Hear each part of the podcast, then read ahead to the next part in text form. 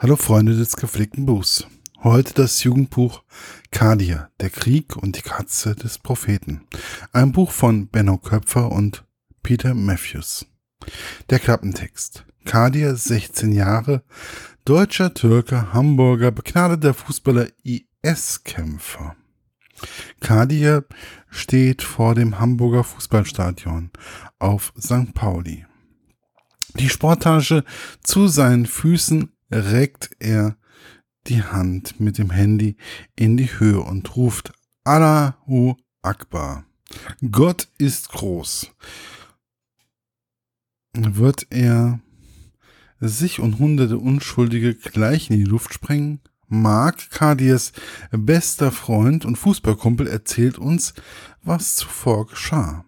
Von Kadiers Radikalisierung durch die Brüder vom Kulturverein bis hin zu dem plötzlichen Verschwinden aus Hamburg.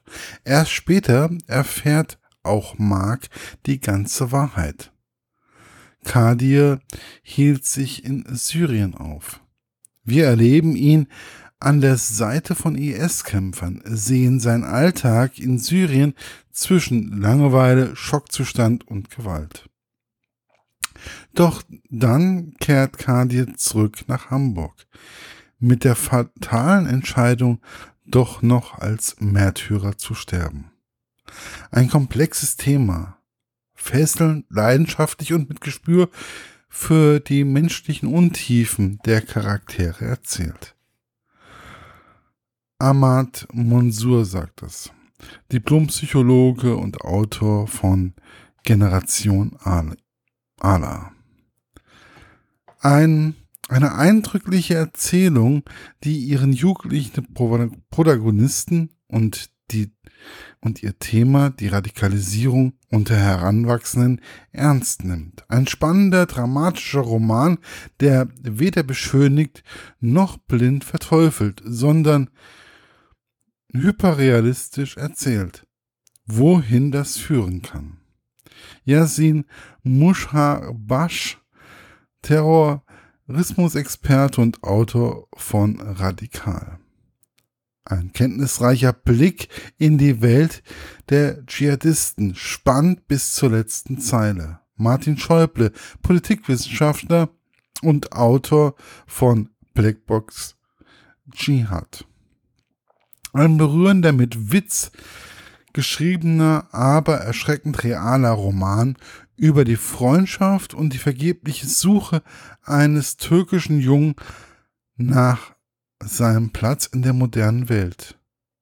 Nekla Kelek, Soziologin und Autorin von Die verlorenen Söhne. Meine persönliche Rezension.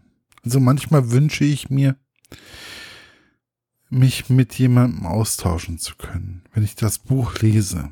So war es auch diesmal. Ich bin noch ganz erschüttert von diesem Buch. Es beschreibt sehr anschaulich, wie aus einem normalen Türken Kadir langsam ein IS-Kämpfer wird. Und auch, warum es dazu kommt. Obwohl er eigentlich, wie es scheint, in Deutschland total integriert ist. Also ein relativ funktionierendes Umfeld in Bezug auf Familie, Freunde und Hobbys. Die Autoren Köpfer und Matthews beschreiben sehr nachvollziehbar, wie es die Kulturvereine schaffen, neue Leute zu rekrutieren. Mögen es nun Deutsche sein oder Türken oder sonstige Nationalitäten. Nicht die Nationalität ist ausschlaggebend, sondern der radikalisierte Glaube. Sie schildern, wie die Menschen von Deutschland über die Türkei nach Syrien in, die, in den IS-Staat kommen, ohne eigentlich beachtet zu werden. Es wird am Fall von Kadir erläutert, wie es die Leute von der IS schaffen, dass sich jugendliche Erwachsene in die Luft sprengen wollen und warum sie glauben, dass Allah genau das von ihnen erwartet. In meinen Augen ein ganz wichtiger Punkt wird auch thematisiert, nämlich dass es zwei Hauptströmungen im Islam gibt. Also nicht nur die Leute vom IS und die Auslegung der Radikalen, sondern auch tolerante und friedliche Menschen.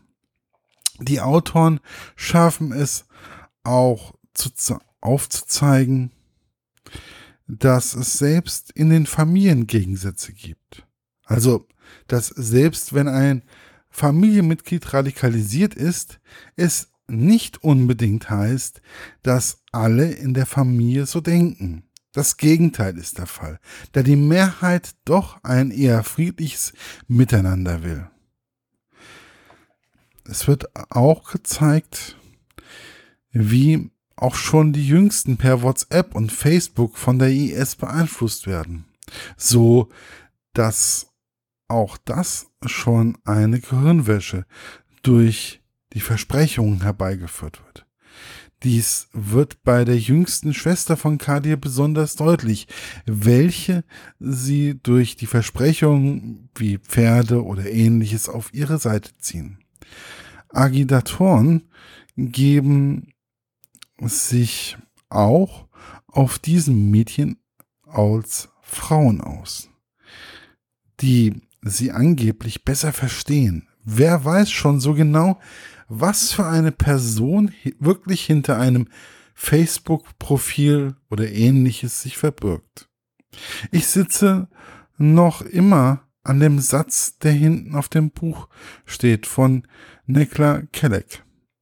Ein berührender, mit Witz geschriebener, aber erschreckend realer Roman. Ich kann Frau Kellek in puncto berührend nur beipflichten. Es gibt unwahrscheinlich, es geht unwahrscheinlich nahe, da man bestimmte Dinge, die sich in dem Roman und in der Realität abspielen, so nicht verstehen will und kann. Aber, und da stehe ich vielleicht alleine, ich konnte nicht erkennen, wo da der Witz ist. Für mich war das Thema so anstrengend und ergreifend, dass mir das Lachen oder das Grinsen im Halse stecken geblieben sind. Selbst wenn es lustige Szenen gab, ich war dann doch sehr erschrocken über das, was da so alles möglich ist. Wie simpel das Ganze strukturiert ist und wie leicht man damit zum Erfolg kommen kann. Es zeigt mir auch, dass eigentlich nicht der Glaube das Problem ist, sondern dass es die Menschen sind, die simplen Parolen gedankenlos folgen und terroristische Organisationen erst möglich machen. Leider hat sich in der Vergangenheit immer wieder gezeigt, dass wie leicht der Mensch durch plakative Parolen in Schwarz-Weiß-Malerei zu beeinflussen ist. Für mich ist es ein Buch, welches man gerne auch mal in der Schule lesen kann und welches auch für die Erwachsenen geeignet ist, da es einem die Vorgehensweise der IS und anderer Theori terroristischer Organisationen näher bringt. Es hilft einfach, bestimmte Dinge besser zu verstehen, die gerade in unserer Welt immer noch vorgehen. Wobei das Buch sicherlich nur an der Oberfläche kratzt und nicht alle Dinge erklärt. Es zeigt auch, was in einem Täter vorgeht. Und dass er sich vielleicht einfach nur wünscht, in das Paradies zu kommen, da er ansonsten mit der Welt nicht zurechtkommt. Erschienen ist das Buch im DTV-Verlag und kostet 9,95 Euro. Ist in jeder gut sortierten Buchhandlung zu bestellen oder zu bekommen. Ich wünsche euch viel Spaß beim Lesen. Bis bald, euer Markus von literaturlaunch.eu.